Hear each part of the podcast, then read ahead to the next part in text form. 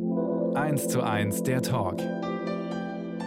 Ein Podcast von Bayern 2. Hallo, Manuel Golleck. Schön, dass ich bei Ihnen daheim sein kann.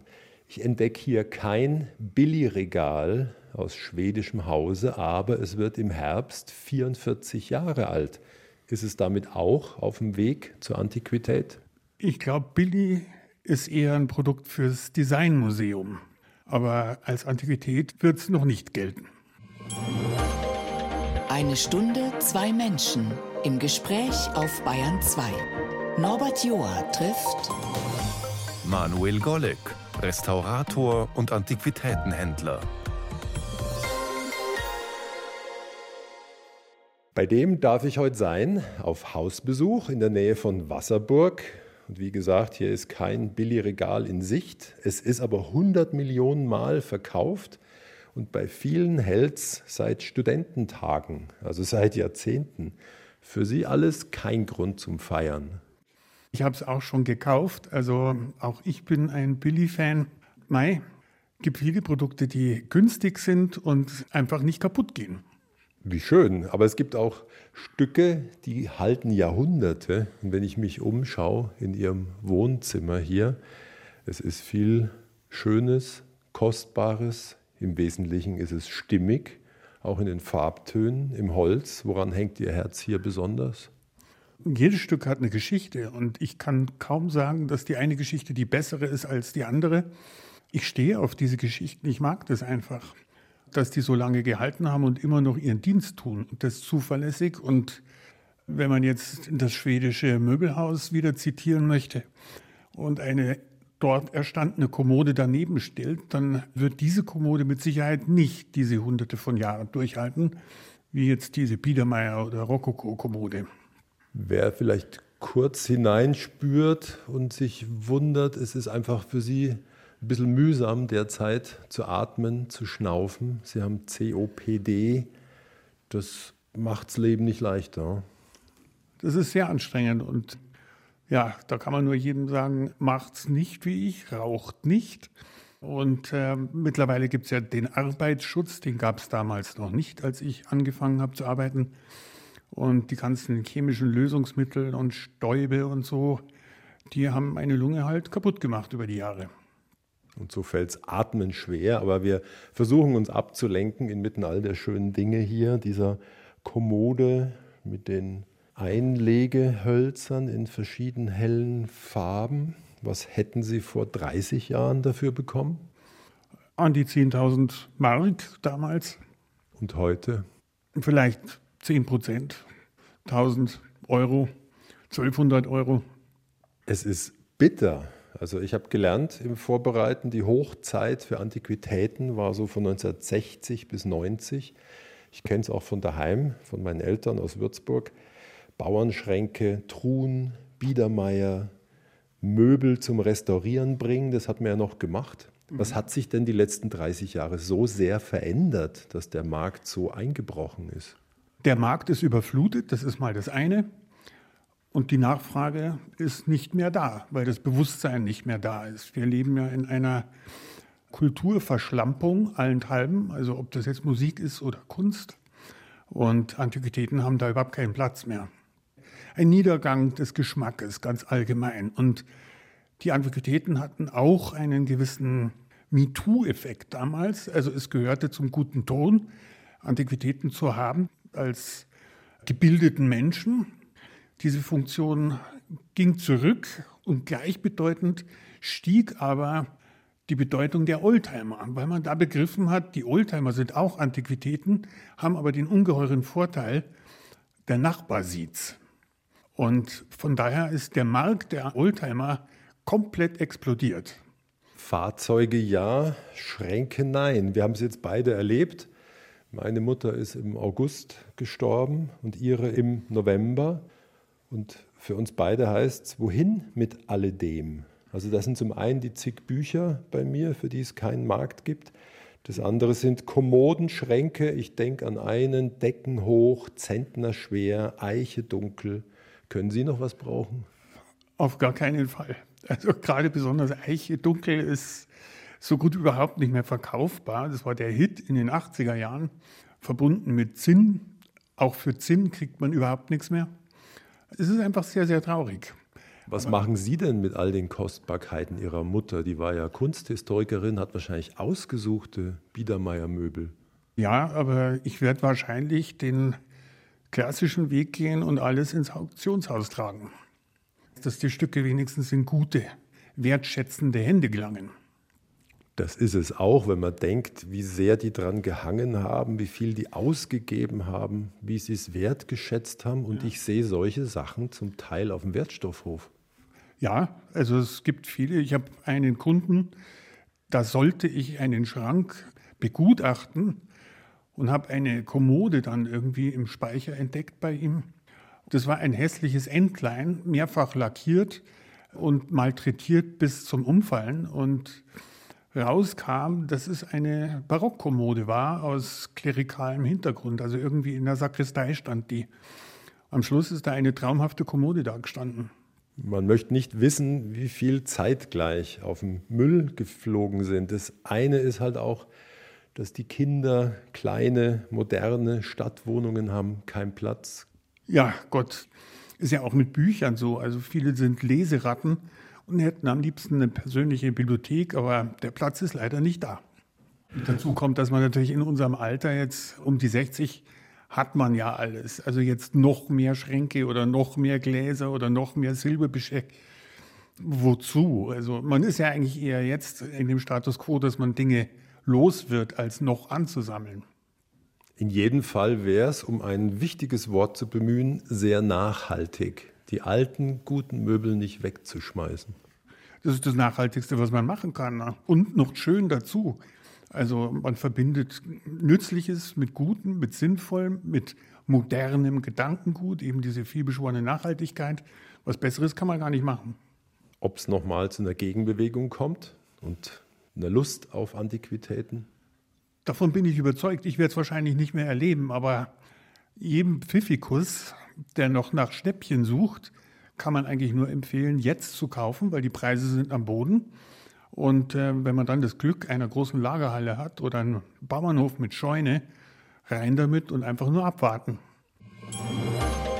1 zu 1, der Talk auf Bayern 2. Norbert Joa im Gespräch mit Manuel Golleck schuf das weltgrößte Zahnpasta-Bild. Anno 89. Und vor dem stehen wir jetzt in seinem schönen lichten Haus bei Wasserburg, Babensham. Das ist doch nicht Zahnpasta, das ist doch schöne blaue Farbe und darin schwimmt ein Delfin in dunkelgrau-grünen Tönen. Das ist ganz eben. Ja, aber es ist trotzdem Zahnpasta. Man glaubt es kaum, aber es ist so. Das war ein Projekt, was ich mir vorgenommen hatte und habe erstmal natürlich die große Frage gestellt, wo bringst du jetzt blaue und grüne und graue Zahnpasta her? Und habe entsprechende Firmen angeschrieben. Die meisten haben entweder gar nicht reagiert oder empört, weil sie mir Industriespionage unterstellt haben mit einer ganz blöden Idee als Vorwand. Die einzige Firma, die gesagt hat, ja, ähm, können Sie beweisen, dass Sie Künstler sind? Und das konnte ich. Und daraufhin kamen eines Tages per UPS zwei Kartons mit Weggläsern voller Zahnpasta in allen Farben. Die Firma hat nämlich einen psychologischen Test gefahren, wo sie versucht haben herauszufinden, ob blaue Zahnpasta oder grüne Zahnpasta sich besser verkauft als weiße oder rot-weiß gestreifte. Und deswegen war die Zahnpasta überflüssig. Und waren dann ganz froh, dass es da einen spinnerten Künstler gibt, der tatsächlich vorhatte, mit Zahnpasta zu malen. Und so kam ich in den Genuss dieser wunderbaren Zahnpasta. Und haben Sie künstlerisch wertvoll auf drei Quadratmeter zum Leben erweckt. Wie gesagt, ein Delfin schwimmt in tiefem Blau. Das Ganze dann mit Spachtel, Pinsel oder Zahnbürsten? Ganz normal mit Pinsel. Jetzt fragt man sich natürlich auch, wie macht man Zahnpasta haltbar? Und ich habe mich an die alten Meister erinnert, deren klassisches Malmittel Ei war. Also habe ich Ei mit Zahnpasta verquirlt und festgestellt, dass sich damit wunderbar malen lässt. Nur der Delfin, wenn ich so auf seine Rückenflosse schaue, da bröselt ein bisschen was. Das Bild ist von 89. Wahrscheinlich sollte man es auch nicht auf Ausstellungsreise schicken. Also jede Form von Transport ist Gift für das Bild, das ist völlig klar. Ich habe selber irgendwie, als ich die ersten Schüsselbrüche festgestellt habe, auf eine ganz dünne Platte gezogen und die dann wieder auf den Rahmen. Aber jede Form von Transport ist natürlich eine Belastung und da wird wahrscheinlich immer mehr abbrechen. Und im Angesicht des Zahnpasta-Delfins im tiefen Blau versuche ich zu erkennen, ob sie besonders gute Zähne haben. Lausige Zähne. Genetisch bedingt ist mir alles irgendwie weggebrochen, weggefault und äh, ich bin Gebissträger jetzt. Aber immerhin Schöpfer des weltgrößten Zahnpasta-Bildes von der leicht abseitigen, gewitzten Kunst zur Handwerkskunst. Sie haben eine Liste in der Homepage. Danach haben Sie restauriert die Kaisersaaltüren eines Klosters, das Harmonium von Lehnbach, Altar und Flügeltür im Schloss Schwindeck. Kommt da unterm Restaurieren auch Ehrfurcht auf vor den alten Handwerksmeistern? Ja, definitiv, auf jeden Fall. Also es ist ja ganz witzig, wenn man ein bisschen in die Materie eintaucht. Wenn jemand zum Beispiel als Zimmermeister eine Meisterprüfung ablegen wollen würde und die Kölner Domtüren nachbauen wollte, würde er mit Pauken und Trompeten durch die Meisterprüfung fliegen. Wenn ein Kunstschreiner oder Schreiner seine Meisterprüfung macht und ein Biedermeiermöbel nachbauen wollen würde, würde er ebenso mit Pauken und Trompeten durchfliegen. Also was die vor zwei, drei und 400 Jahren vermochten, ist ein Phänomen und staunenswert? Auf alle Fälle. Und das ist sogar noch steigerungsfähig, wenn man sich die japanische Handwerkskunst zum Thema Holz anschaut. Dann haben die Japaner Sachen drauf, da bin selbst ich am Stirne kräuseln und überlege mir, wie haben die denn das gemacht? Also das sind derartig komplizierte Verzapfungen und Verzahnungen und das mit einfachen Mitteln, also Säge und Stemmeisen, das ist wirklich genial.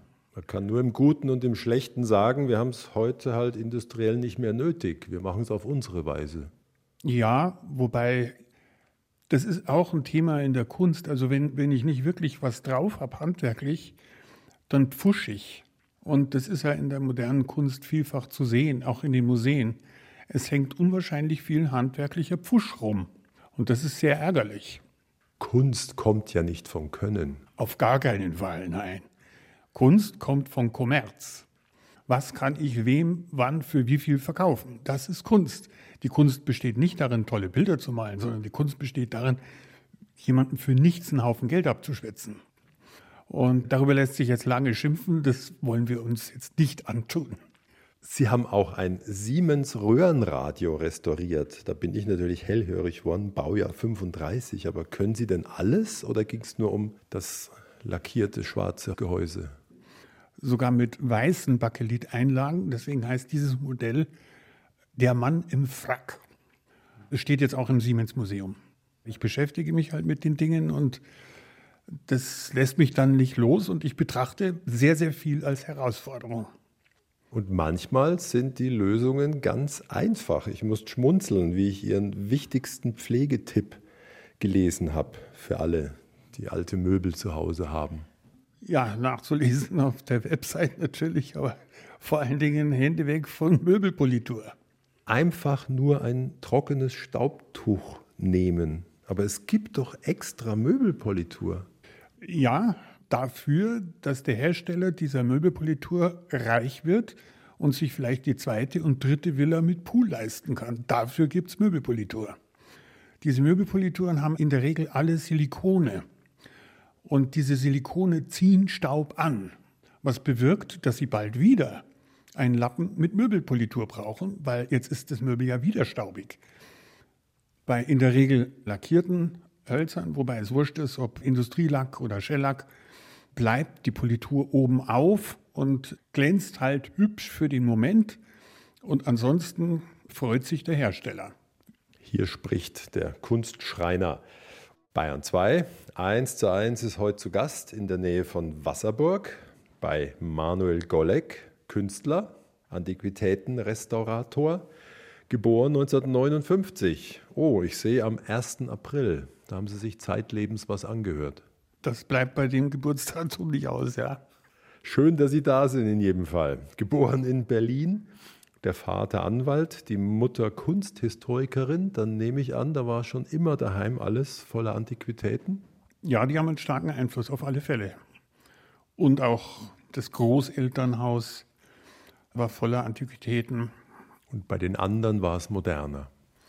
Bei den anderen war es gerne Eiche rustikal, ja, Gelsenkirchener Barock, wie man so schön sagt. Bei Ihnen echtes Barock, Umzug mit sechs Jahren in den Münchner Westen, Zorneding, Einschulung, das weiß ich nicht, in den Mitte der 60er sind Sie gleich gut reingekommen in Zorneding als kleiner Berliner? Ich weiß noch, ich war erst mal im Kindergarten noch und bin oft heulend nach Hause gekommen, einfach deswegen, weil ich keinen Ton verstanden habe. Was die unglaublich bayerisch sprechende Kindergärtnerin nicht verstehen konnte, was der Junge denn so hat. Aber für einen Berliner ist das zunächst mal eine, eine Fremdsprache, das Bayerische. Es war sicher noch ein bisschen ausgeprägter vor 60 Jahren und viel eingefärbt hat es nicht, wenn ich Ihnen so zuhöre. Ja, das hängt immer von meinem Gegenüber ab. Da deutsche ich mich in diesem Fall jetzt sehr stark ein. Aber wenn ich in bayerischen Werkstätten zugange bin, dann muss ich schon Dialekt reden, weil sonst bleibt man lange allein auf der Homepage lapidar und in Hochdeutsch übliche Schullaufbahn. Naja, also meine Informantin hat mir zumindest das Ende erzählt. Das Ende ist, dass ich halt das Abitur geschmissen habe, weil ich keine Lust mehr hatte, mit den unfähigen Lehrkörpern mit 2e mich weiter einfach aufzuhalten. Da müssten wir jetzt die Lehrkörper noch über den Schülergolek befragen. Ne? Ja, das können Sie ja mal ausfindig machen. Ja, aber ein Lehrer hat einem Schüler, einem Kollegiaten hieß das damals, also Abitursjahrgang, eine Ohrfeige verpasst. Ein anderer hat mich Arschgeige tituliert. Ein dritter hat mich Kiffer genannt. Also da sieht man so das Niveau, was an Gymnasiallehrern damals so zugange war. Und irgendwann habe ich gesagt, das brauche ich eigentlich nicht. Aber es ist ein fragwürdiger Schlag gegen das Establishment, wenn man sein eigenes Abitur hinschmeißt. Ja, das war ja auch beabsichtigt, dass das zu denken gibt. Abgesehen davon habe ich ja nachher dann studiert auf begabten Basis und von daher habe ich das Abitur eigentlich gar nicht nötig und mit einem abgeschlossenen Studiengang, soweit ich unterrichtet bin, kann ich jetzt alles Mögliche studieren, auch Jura, BWL, Biologie, Archäologie, was auch immer. Und sei es im Seniorenstudium, jetzt mit bald 64, aber noch sind wir in den frühen 80ern, Zivildienst als Kindergärtner. Ich war im ersten konfessionsfreien Kindergarten in Zorneding Zivildienstleistender. Dann Lehre zum Kunstschreiner und Restaurator. Das ist jetzt nichts, was man aus Verlegenheit macht, oder? Nein, sondern ich wollte etwas lernen, was ich ein ganzes Leben lang durchhalte und nicht irgendwann mit einem Burnout in einer Reha lande oder so. Und da kannten wir den Begriff noch nicht. Nein, damals hieß es Kur. Burnout auch nicht. Nee, das war was für ja, halbe Hemden oder so. Ja. Ich kann nicht, gibt's nicht. Es war eine sehr schöne Zeit. Ich weiß nicht, wie ich es gemacht habe, ich habe wahnsinnig viel gearbeitet. Also von morgens sieben bis gerne nachts um zehn. Und ich hatte nach der Lehre tatsächlich 10.000 Mark auf der Seite. Ich hatte ja ein Ziel. Ich wollte nach Kalifornien auswandern und da braucht man Geld. Und es gab eigentlich nur die Ostküste oder die Westküste, da leben halt die Reichen. Ich habe aber recht schnell gesehen, dass es sehr, sehr schwierig ist, an diese Klientel ranzukommen, weil die in gated Communities leben, also in umzäunten Arealen. Und da kommt man ohne persönlichen Kontakt einfach gar nicht rein. Also nicht mal, wenn man eine Postwurfsendung verteilen wollen würde, das würde nicht gehen. Wie sind Sie dann zu Ihren Kunden gelangt? Gar nicht. Ich habe bei einem Restaurator gearbeitet und war dann halt in Lohn und Brot für damals 8 Dollar in der Stunde. Und äh, das war lausig wenig. Wo haben Sie dann gewohnt? In einem Trailerhome, also in einem Wohnwagen. Wenigstens mit Blick auf den Pazifik. Nein, das war ein verboten abgestellter Camper in einer Straße in Santa Barbara. Und doch waren es glorreiche Monate. Ja, also ich möchte die Zeit nicht vermissen. Zurück mit 27 an die Akademie in München, muss man auch erst mal schaffen. Klasse Malerei und Grafik. Hatten Sie keine Lust mehr auf Holz? Na, Holz hatte ich ja erst mal abgefrühstückt, so vom Gefühl. Und das war jetzt auch nicht so, dass mir die Arbeiten in Holz verboten worden wären. Die Klasse Page war ja die umtriebigste und bunteste und wildeste Klasse damals. Also es gab in dieser Klasse alles. Also wir haben Zeichner gehabt, wir haben Maler gehabt, wir haben Fotografen gehabt, wir haben später dann Computerkunst gehabt. Sprayer, einer der berühmtesten oder bekanntesten Sprayer in München, der One ABC, der war ein Kommilitone und der saß da auch im Knast, weil er S-Bahn besprüht hat und so. Also es waren wilde Jungs. Und eine schöne, gute Zeit. Nur irgendwann schreiben wir das Mauerfalljahr 1989. Sie sind 30, haben Ihr Diplom als akademischer Maler und Grafiker und nu? War ich ja nach wie vor seit vier Jahren selbstständiger Restaurator mit Werkstatt und so und habe halt beides gemacht. Also ich habe sowohl Kunst gemacht als auch restauriert, einfach für den täglichen Broterwerb und das Bezahlen der Miete. Darüber hinaus habe ich halt künstlerisch gearbeitet, was mir alles so einfiel. Ja, ich schaue gerade über Ihre Schulter im lichtdurchfluteten Wohnzimmer, wo der schöne alte Schrank steht, an der großen Wand. Drei Tafeln, bemalt mit geometrisch farbigen Mustern und sieht aus, als wären sie mal, hätten sie mal einen Wasserschaden gehabt, aber ich nehme an, das soll so sein. Das waren drei vom Sperrmüll gerettete Leinwände, die ich bei mir aufgehängt habe. Und die waren ziemlich lange so, wie sie waren, eben wassergeschädigte Leinwände. Und irgendwann wusste ich, was draufkommt. Und deswegen heißt die Arbeit jetzt Piet Mondrian und seine Freunde. ja, weil so geometrisch farbige Muster sind. Ich mache einfach, was mir wichtig ist. Ich habe geschrieben, ich habe Musik gemacht, ich habe gemalt, ich habe gebildhauert, wie es so schön neudeutsch heißen mag, Collagen. Und das, aus dem Moment entstehen Dinge und die sind mir dann wichtig und ich betreibe das so lange, bis die Qualität, die am Ende rauskommt, meinen Qualitätsansprüchen entspricht. Das ist das, um was es geht. Da habe ich jetzt viel vom Künstler gehört und wenig vom Kunden. Warenmarkt da, ließ sich jemals im Ansatz davon leben? Ähm, eher nein. Da fehlt mir wahrscheinlich ein gewisses Netzwerk, was man auch irgendwo braucht. Und natürlich jemand, der ein fulminanter Fürsprecher ist, den braucht man einfach. Und der hat sich bis jetzt noch nicht gemeldet, aber noch bin ich nicht tot und der kann sich gerne melden. Aber wir erinnern uns zurück an einen bitteren Tag. Ich habe mir sagen lassen, in Ihrem schönen alten Atelier, das mal eine Schreinerwerkstatt war, eine 100 Jahre alte in Egelharting, kam der Tag des Auszugs. Und wohin kamen dann all die schönen großformatigen Bilder? Gab tatsächlich einen Tag, in dem der Container vor der Tür stand. Das ist dann auch eine Erkenntnis, dass man sehr viel Geld in die Hand nimmt, um Kunst zu malen oder zu machen. Und irgendwann muss man damit halt umziehen oder eben nicht. Und dann landet das Zeug auf dem Wertstoffhof und man sieht eigentlich die vielen Scheine und die vielen Stunden, die man gebraucht hat, um dieselben zu verdienen. Und dann stellt sich einem selbst schon auch mal die Frage, wie sinnvoll ist das? Aber da haben Sie doch nicht zugeschaut, wie diese Hydraulikpresse dann im Sperrmüll zugange war. Nein, das habe ich mir nicht angetan. Das habe ich nicht gesehen, nein. Heute lachen Sie drüber, aber es ist bitter, oder? Wenn man so viel Herzblut reinsteckt. Es ist einfach, das sagt ja schon Goethe, das Leben ist ein Stirb und Werde. Und äh, damit muss man sich abfinden. Das ist halt so.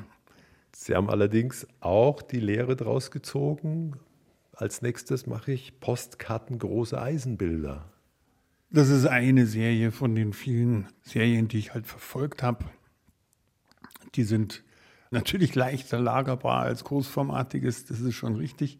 Und auf der anderen Seite hat mich einfach fasziniert, was da für Miniaturwelten entstehen, wenn man Blech, Eisenblech mit unterschiedlichsten Chemikalien malträtiert und mit Hitze und mit Kälte. Es ist einfach großartig. Und da habe ich mich halt mal eine Zeit lang intensiv damit beschäftigt. Gerade mussten es kurz husten, vielleicht waren die Chemikalien auch mit verantwortlich, dass das Schnaufen jetzt so mühsam ist. Das ist definitiv ein Teil davon und ein Teil davon ist sicherlich auch meine Raucherei, die, glaube ich, alle, die so um die 60 sind, leidenschaftlich mitverfolgt haben, zumindest größtenteils. Das heißt, Sie haben mal eine Weile zwei Schachteln am Tag geschafft? Ich habe selbst gedreht, aber die Menge dürfte ungefähr hinkommen, ja. Und das durch Jahrzehnte? Und das durch Jahrzehnte, ja. Dann machen wir jetzt eine Pause, aber keine für Zigaretten. Wie lange schon nicht mehr? Sieben Jahre jetzt. Dann träumen wir uns in schöne, leichte Zeiten und schnaufen durch am Pazifik. Bonnie Light Horseman besingen California. Sehr schön.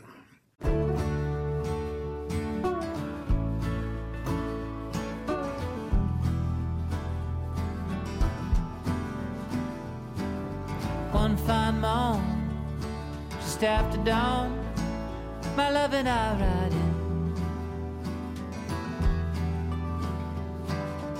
Dew on the trees, sun in the east, slipping and sliding. Goodbye to California. Seems like we hardly knew ya.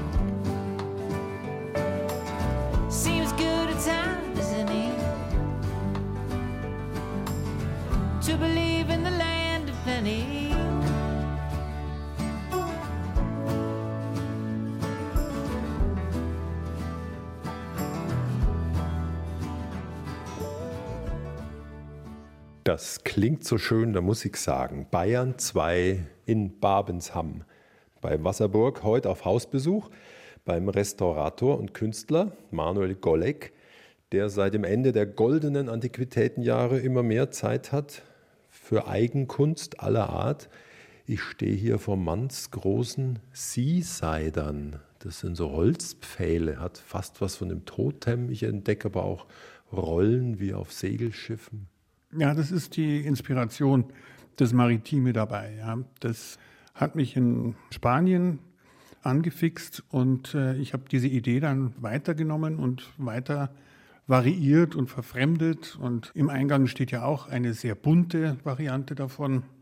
Und irgendwann nach, ich glaube, 25 Stück habe ich dann aufgehört und mich einem anderen Thema zugewendet. Da kann man sich einfach dran erfreuen. Kunst hat keinen Nutzen in dem Sinn, muss ja auch nicht. Ich habe lachen müssen, ich war vorhin auf der Gästetoilette, da sind eingerahmt Zahnbürsten und die eine ist verpackt, kunstvoll, die andere hat sehr weibliche, hinmodellierte Figuren.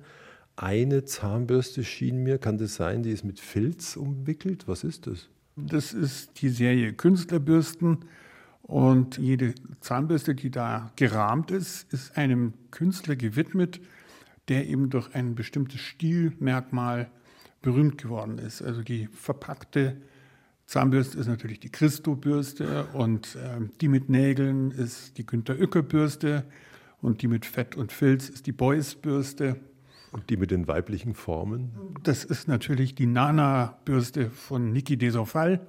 Und äh, dann gibt es noch eine goldene, die ähnlich weiblich gerundet ist. Das ist die Henry Moore Bürste. Daneben ist dann eine Zahnbürste beklebt mit einem Dollarschein. Das ist die Andy Warhol Bürste. Und so dekliniere ich da die Kunstgeschichte durch. Das ist ja nur ein Ausschnitt von den vielen Künstlerbürsten, die ich gemacht habe. Im Künstler sollte das Kind noch wohnen, ne? Unbedingt. Da darf sich der Bub austoben. Der größere Bub hat sich auch schon schriftlich ausgetobt. Von Ihnen gibt es auch Kurzgeschichten. Eine habe ich gelesen, Hochseefischen vor Madeira. Und das ist wie eine Reportage, genau mit zig Details. Stimmt denn das, diese eine Geschichte? Thunfische und Marlins vor Madeira, die dürfen am Ende nur verschenkt, aber nicht verkauft werden? Das ist das, was mir der Captain von dem Boot erzählt hat, auf dem ich damals einen Tag verbracht habe. Und das ist wohl im Zuge des Umweltschutzes und so weiter, dass man halt sagt, wenn man solche Riesenfische fängt, dann sollte man sie, also Catch and Release heißt äh, das Stichwort, also fangen und wieder freilassen. Die werden halt gefangen, gemessen, gewogen und dann wieder freigelassen. Wobei der Marlin im Äußersten knapp vier Meter und 500 Kilo Das ist ja erstmal ein Riesenakt, den hochzubekommen und dann natürlich auch eine Tortur, um ihn am Ende wieder reinzuschmeißen. Ein bisschen fragwürdig, ja. Und auch gefährlich. Also es sind ja auch schon Fischer dabei umgekommen, aufgespießt von dem Schwert des Schwertfisches. Naja, der will halt drin bleiben. Der will unbedingt drin bleiben. Das wollten wir auch, wären wir einmal hin. Es ist ja genügend leer gefischt worden, der Ozean mittlerweile.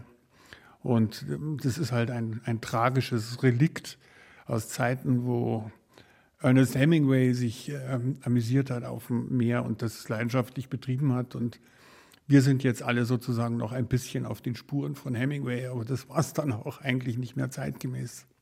Was Hemingway auch gefallen hätte, dem alten Mann, ob auf dem Meer oder an Land, der Titel von ihrem Buch Körbchen voll. Ja, es ist recht klar, was es zeigt. Das würde ich sagen, ist äh, Körbchen D. Wahrscheinlich ist es so, ja. Untertitel Passen Mann und Frau überhaupt zusammen? Und was ist die Erkenntnis? Also ich bin seit 15 Jahren glücklich verheiratet und bei mir klappt's. Bei anderen sicherlich nicht so. Und die Scheidungsrate spricht auch eine deutliche Zahl. Ihre Frau hat auch Verständnis für dieses Fable für eher üppige Oberweiten? Ja, natürlich, sie bringt es ja mit. Also von daher alles gut. Es ist noch eingeschweißt, aber innen drin sind verschiedene Ansichten, sage ich mal. Definitiv sind da hm, erotische Fotografien drin. Und das war damals witzigerweise der Auftrag vom Verlag. Wir machen das, aber nur wenn Schwarz-Weiß-Abbildungen mit drin sind, können Sie Fotos liefern. Am selben Tag habe ich mir eine Nikon gekauft und angefangen zu fotografieren. Und seitdem fotografiere ich sehr gerne. Da brauche ich aber noch jemanden, um diese Dekolletés so in Szene zu setzen. Ja, ohne Models geht das nicht. Und die sind ja auch namentlich genannt im Buch. Ihnen bin ich sehr zu Dank verpflichtet, denn die Bilder sind sehr schön und äh, nach wie vor haben sie ihre Gültigkeit. Der weibliche Körper ist schön, bleibt schön, wird immer schön bleiben. Und die Freundinnen haben sicher gern mitgemacht. Ich gehe auf eine heikle Brücke, obwohl dann ist sie gar nicht so heikel, zu ihrem Männermagazin Michel. Das haben sie vor vielen Jahren online gegründet. Aber das ist jetzt ganz ohne Nackte und Körbchen und Fußball und Motoren.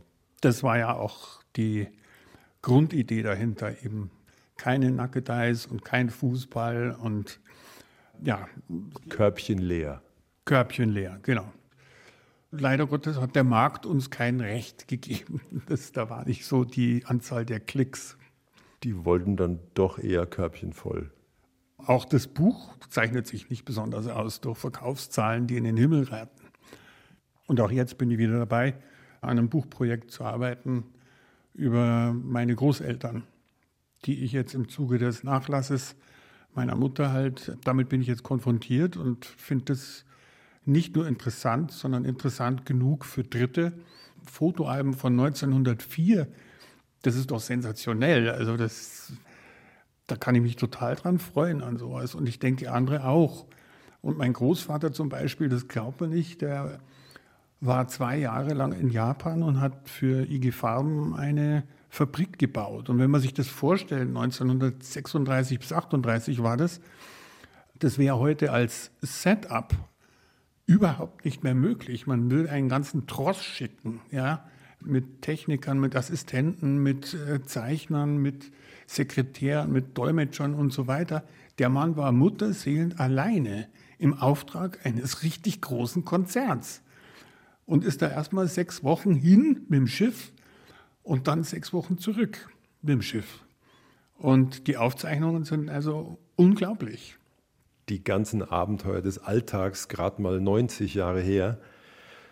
Und hier in der Gegenwart, wenn ich mir anschaue, Ihre Kollektion, Sie haben natürlich auch gern Sprachspielereien, die Kollektion, viele schöne Dinge, Kommoden, Tische, Karaffen, Stühle, meist für wenige hundert Euro. Also es gibt schon noch Leute, die alte Dinge kaufen.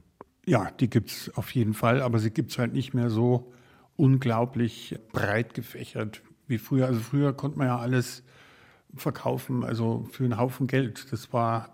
Muss man auch dazu sagen, haben ein paar vor 40 Jahren sich die berühmte goldene Nase Verdient, genau. Ob das jetzt so verdient war, ist anzuzweifeln hier und da, aber es war möglich, ein Vermögen anzuhäufen, ja, auf alle Fälle. Und das ging wirklich, also wie es Brezeln backen. Da wurde auch nicht mehr groß auf Qualität und äh, gute Handwerksarbeit beim Restaurieren geachtet, sondern das muss raus, das muss schnell gehen, zack, zack und so weiter. Kommt jetzt noch ab und an jemand und ist bereit, einen Tausender fürs Restaurieren von der Kommode hinzulegen? Ja, die Leute, die kommen, die wissen, was sie haben und die wissen auch, dass gute Arbeit halt teuer ist. Sie haben ja auch keine Probleme, ihr Auto in eine Fachwerkstatt zu geben und da 180 Euro für die Stunde zu bezahlen. Und da wird überhaupt nicht mehr gemeckert. Und unser einer ist halt dabei, dass er, weiß ich nicht, 80 Euro in der Stunde abrechnet. Und das wird schon schwierig vermittelbar. Ich muss halt immer auch den Marktwert sehen, weil der Kunde will nicht unbedingt erstrangig wissen, was es kostet, sondern er will vor allen Dingen wissen, ob sich das noch lohnt. Und viele Sachen, die sind halt nicht mehr lohnenswert vom marktwirtschaftlichen. Aber der ideelle Wert, der ist natürlich nicht zu beziffern. Und den kann ich auch nicht nennen. Weil der Wert der Kommode ist ja noch ein Zehntel im Vergleich zu vor 40 Jahren. Aber unbezahlbar bleibt es, wenn die Mutter dran gehangen hat. Ja, oder weil man selber dran hängt oder es selber schön findet oder es ein Zugewinn ist, wenn man die schwedische Kommode dann doch auf den Wertstoffhof packt und die alte Kommode vom Elternhaus stattdessen einsetzt, dann ist das einfach ein Zugewinn auf alle Fälle. Und was auch wohl sehr verbreitet ist, der berühmte chinesische Hochzeitsschrank. Vor 30, 40 Jahren, 10.000 hat er ja gekostet im Original. Den kriege ich jetzt als Billignachbau für ein paar hundert. Richtig. Für 300 Euro können Sie sich die Farbe sogar bei Sigmüller aussuchen. Ist so. China Crab, also Dreck. Nichts, was irgendwie wertig ist, das wird zusammengeschossen aus irgendwelchen Exotenhölzern, die wahrscheinlich Abfallprodukt sind einer Regenwaldabholzung. Also nachhaltig ist was anderes. Zu Gast bei Norbert Joa. Manuel Golleck, Schach für den Frieden.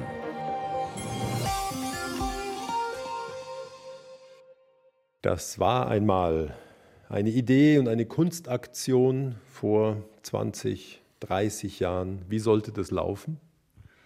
84 sind da die ersten Spuren zu entdecken oder rückzuverfolgen. Irgendwann kam dann einfach die Idee, dieser Quatsch mit den Kriegen, der muss doch auch mal aufhören. Und wie kriegt man das hin? Und habe dann eben gesagt, ja, also die Idee von Schach ist ja eine kriegerische Auseinandersetzung. Warum macht man das nicht richtig groß? Und daraus entstand diese Idee, ein riesiges Schachspiel irgendwo hinzustellen und zu sagen, und das ist jetzt für einen möglichen Krieg ein Surrogat, ein Ersatz. Und man muss sich halt vorher darüber einigen, was derjenige zu bezahlen hat oder zu tun hat, wenn er verliert und was möglich ist, wenn er gewinnt. Die eigentlichen Figuren sollten bis zu neun Meter hoch werden. Wer zieht die? Alles automatisch natürlich mit Motor betrieben und so weiter. Die Idee war also ein gigantisches Schachspiel mechanisch in zwei Wüsten zu setzen. Die eine in Marokko, die andere in Australien. Und dann treten an die Staatenlenker, die Präsidenten. Ja, natürlich. Also im aktuellen Fall wäre es jetzt Herr Zelensky gegen Herrn Putin. Aber Sie dürfen sich natürlich Spezialisten holen, es ist ja auch im Kriegsfall jetzt nicht so, dass Putin und Zelensky sich prügeln, sondern die schicken welche, die für sie prügeln. In jedem Fall haben Sie die Idee vor Jahrzehnten an Genscher und Kohl geschickt. Kam da was zurück? Also es gibt einen ganzen Ordner von Antwortschreiben und wünschen mir eben sehr viel Glück für mein Unternehmen und so weiter und so weiter. Also nur Sie machen nicht mit. Sie haben auch keine Schirmherrschaft übernehmen wollen und dergleichen. Geld floss sowieso keins. Also von daher richtig reingehängt hat sich da niemand. Und so sterben konventionell die klassischen Bauern in Anführungszeichen. Die Bauern, ja, das stimmt. So ist es im echten Leben dann. Ja. Weiterhin wird Blut vergossen. Aber mittlerweile glaube ich nicht, dass äh, der Mensch klug ist, sondern er ist halt, was er ist. Und die Welt ist, wie sie ist. Und da wird man sich auch in tausend Jahren nicht wundern, dass sich das mal geändert hat. Ich höre raus, kurz vorm 64. Die Illusionen werden eher geringer.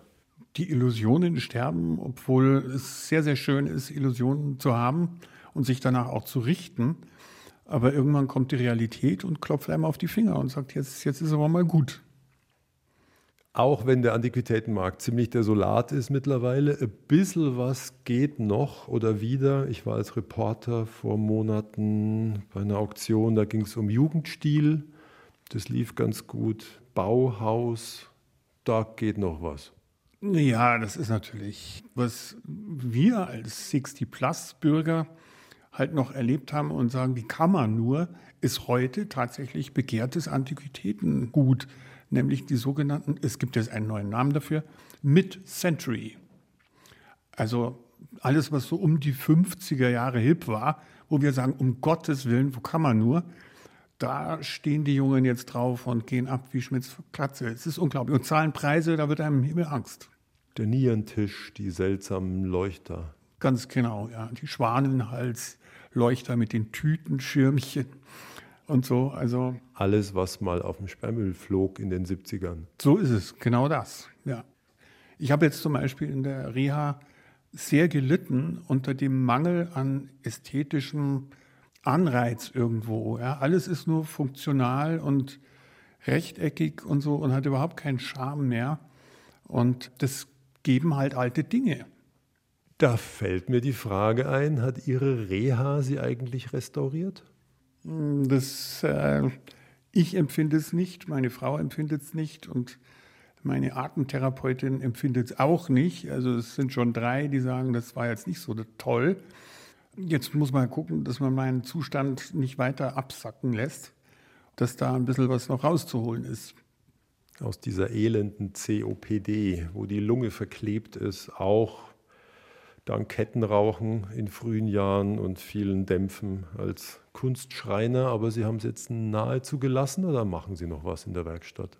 Ich mache hin und wieder noch was auf alle Fälle und derzeit kümmere ich mich halt jetzt um das Buchprojekt auf der einen Seite, den Nachlass auf der anderen Seite, den Verkauf der Wohnung auf der dritten Seite. Also ich habe alle Hände voll zu tun. Ja, so schließt sich der Kreis. Die Mutter ist vor acht Wochen gestorben bei Ihnen, eine Kunsthistorikerin, die sehr viele Antiquitäten zuletzt in ihrer Wohnung hatte. Da kommt man wahrscheinlich sowieso generell ins Grübeln. Was bleibt von so einem Leben und was wurde alles angehäuft? Das ist ganz korrekt. Die Frage stellen wir uns auch gerade und sagen, wir müssen Gewicht abwerfen aus dem Ballon des Lebens, damit wir noch ein bisschen an Höhe gewinnen und noch was anderes erleben als einfach nur die Verwaltung des Besitzes, was irgendwie auch ja, einer gewissen Sinnfrage dann entbehrt. Hier spricht aber der Künstler und nicht der Antiquitätenverkäufer. Ja, so die Verkäuferseele bin ich, glaube ich, auch nicht. Aber Sie würden sich ungern trennen von den ausgesuchten Stücken hier. Ja, wie gesagt, alles hat seine Geschichte und. Das zum Beispiel hat welche Geschichte? Diese schöne Kommode? Die Kommode, das ist ein weiteres Phänomen unserer Zeit. Das ist glaube ich, sogar das erste Möbelstück, was mir seit langer Zeit geschenkt wurde. Die alte Dame hatte im Altenheim zwei Zimmer und musste sich reduzieren auf ein Zimmer. Und diese Kommode blieb über, ist auch total verschrammt gewesen von den nicht besonders nachsichtigen Personal. Und die haben mir die geschenkt, weil sie wussten, auf dem Markt kriegt man nichts mehr dafür. Und haben noch gesagt, die zweite dazu, die kriege ich auch, wenn die Mutter gestorben ist. Die steht jetzt unten in der Werkstatt und wartet auf die Restaurierung. Und dann habe auch ich ein Pärchen, was ich sehr schön fände.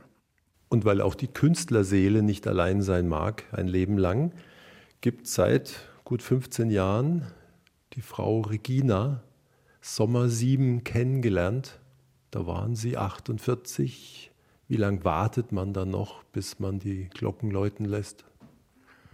Eigentlich haben wir immer rausgeschoben den Termin. Warum weiß ich eigentlich gar nicht, aber es war klar, dass wir heiraten. Und weil es klar war, dass wir heiraten, war es auch wurscht, wann. Und dann haben wir irgendwann gesagt, jetzt machen wir es halt dann und sind zum Standesamt, haben einen Termin geben lassen und dann war es elf, glaube ich, war es dann soweit. Aber letztlich zwei Solisten Ende 40, die im Sturm zueinander fanden. So ist es, ganz genau so ist das, ja. Aber spät gefreit und nicht gereut ist sozusagen Aber dann mit dem Katapult aus München nach Babensham bei Wasserburg, 80 Kilometer einfach. Es ist ein Idyll, sage ich mal. Die Sonne scheint durch die Glasfront. Draußen sitzt der Buddha im Garten und schmunzelt. Aber es ist die klassische Alleinlage. Ich bin den Feldweg hier hochgerumpelt. Ja, also wir haben es uns nicht so ausgesucht, aber ein Traum ist in Erfüllung gegangen, wenn man es dann sieht. Dann entweder sagt man um Gottes Willen, äh, hatten wir auch schon äh, Bekannte, die gesagt haben, wie kann man nur so weit draußen wohnen? Äh, und wir haben gesagt, genau das ist es. Also hier wird man gesund, wenn man vorher die Malessen des modernen Zeitalters ertragen hat müssen. Wie oft geht es dann noch nach München? Das ist unabhängig. Also wir hatten Phasen, da sind wir jeden Tag nach München gefahren. Und wir haben Phasen, da sind wir äh, einmal in drei Monaten in München. Wir wären gerne öfter mal, weil dann könnte man ja auch mal ins Theater gehen oder so. Jetzt steht mal wieder ein Kinobesuch an, aber dann auch wieder mit meiner Krankheit. Wenn das so voll ist, dann infiziert man sich vielleicht von irgendjemandem, der halt doch eine Krippe mitbringt oder sonst was. Stimmt, Sie haben die drei Jahre Corona ohne Ansteckung gepackt? Komplett ohne Ansteckung, das ist das eine. Und das andere, äh, die Corona hat mich auch von der Reha ferngehalten. Also ich hatte Reha-Termine viel früher. Die wurden dreimal abgesagt wegen Corona. Und dann musste ich neu beantragen und so gehen dann die Jahre ins Land, wie es so schön heißt. Und was auch bitter war, vor acht Wochen, als ihre Mutter starb, sie konnten gar nicht mehr ins Krankenhaus, in ihr Zimmer. Das ist richtig. Ich durfte auch nicht mehr ins Krankenhaus, weil ich eben Risikopatient bin und deswegen keinen Zugang hatte. Ja, auch, dass Sie sich keinen Keim einfangen mit der COPD, hat aber auch den Preis, es gibt keinen echten Abschied. Es gibt einen gedachten Abschied und das ist auch okay. Also wir haben uns so äh, verabschiedet, wie es okay ist. Und kam es dann noch zu einer klassischen Beerdigung? Nein, weil sie hat verfügt, eine anonyme Feuerbestattung äh, haben zu wollen und dann wird man verbrannt und kommt in eine Urne und die Urne wird vergraben an einem Punkt, den man nicht kennt. Das ist aber seltsam für die Kinder, dieser Wille. Finde ich gar nicht, weil äh, im Gegenteil, der Wille ist sogar sehr rücksichtsvoll, denn es erspart den Kindern Grabpflege und auch Kosten. Also es gibt auch keinen Ort mehr, wo ich hin kann. Ich könnte jetzt an den Friedhof fahren, wo sie angeblich äh, verstreut oder, oder vergraben ist. Aber es gibt keinen Baum, wo eine Plakette hängt oder sonst irgendwas. Das gibt es nicht. Aber das muss auch gar nicht sein. Irgendwo ist sie ja hier noch. Irgendwo, das ist das eine. Und das habe ich ja mit meinem Vater auch erlebt. Also zu, zu, lebt, äh, zu Zeiten, wo das Grab aktiv war, war ich nie an diesem Grab, weil ich gesagt habe, mein Vater ist ja nie dort, wo das Grab ist, sondern er ist in meinem Herzen oder da eben nicht. Und selbst wenn ich ans Grab gehe, kommt er nicht in mein Herz da brauche ich keinen Grabstein. Aber das ist wahrscheinlich dem Katholizismus oder der Religion ganz generell geschuldet, dass man halt irgendwie so einen Ort der Erinnerung braucht. Aber ich kann auch irgendwo hingehen, wo ich weiß, da ist er gerne spazieren gegangen oder was auch immer. Und dann funktioniert es genauso. Und von der Mutter Rosel wird wahrscheinlich irgendwann eine kleine Schatulle, irgendwas Persönliches oder ein kleines Möbel hier landen. Möglicherweise, das wird man sehen, ja. Und alles hat eine Geschichte. Das ist schon mal meist der Unterschied zu Billy. Wobei die letzte Meldungsgeschichte ist, das Furnier der Pressholzplatten wird ab nächstem Jahr bei Billy ersetzt durch hochwertige Papierfolie. Sind Sie ein bisschen versöhnt? Tja, da, da kann ich fast gar nicht, da bleibt mir echt die Spucke weg. Hochwertige Papierfolie. Also es gibt auch den schönen Begriff des Massivholzfurniers. Ja, es ist auch so ein Werbeschwachsinn. Also entweder ist es Massivholz oder es ist Furnier, aber Massivholzfurnier, grauenhafte Wortbildung. Dann lassen wir Billy mal Billy sein und ich bedanke mich für Ihre Stunde, für Ihre Zeit und Ihr Wissen. Danke, Manuel Golleck. Herzlichen Dank, war eine große Freude mit Ihnen.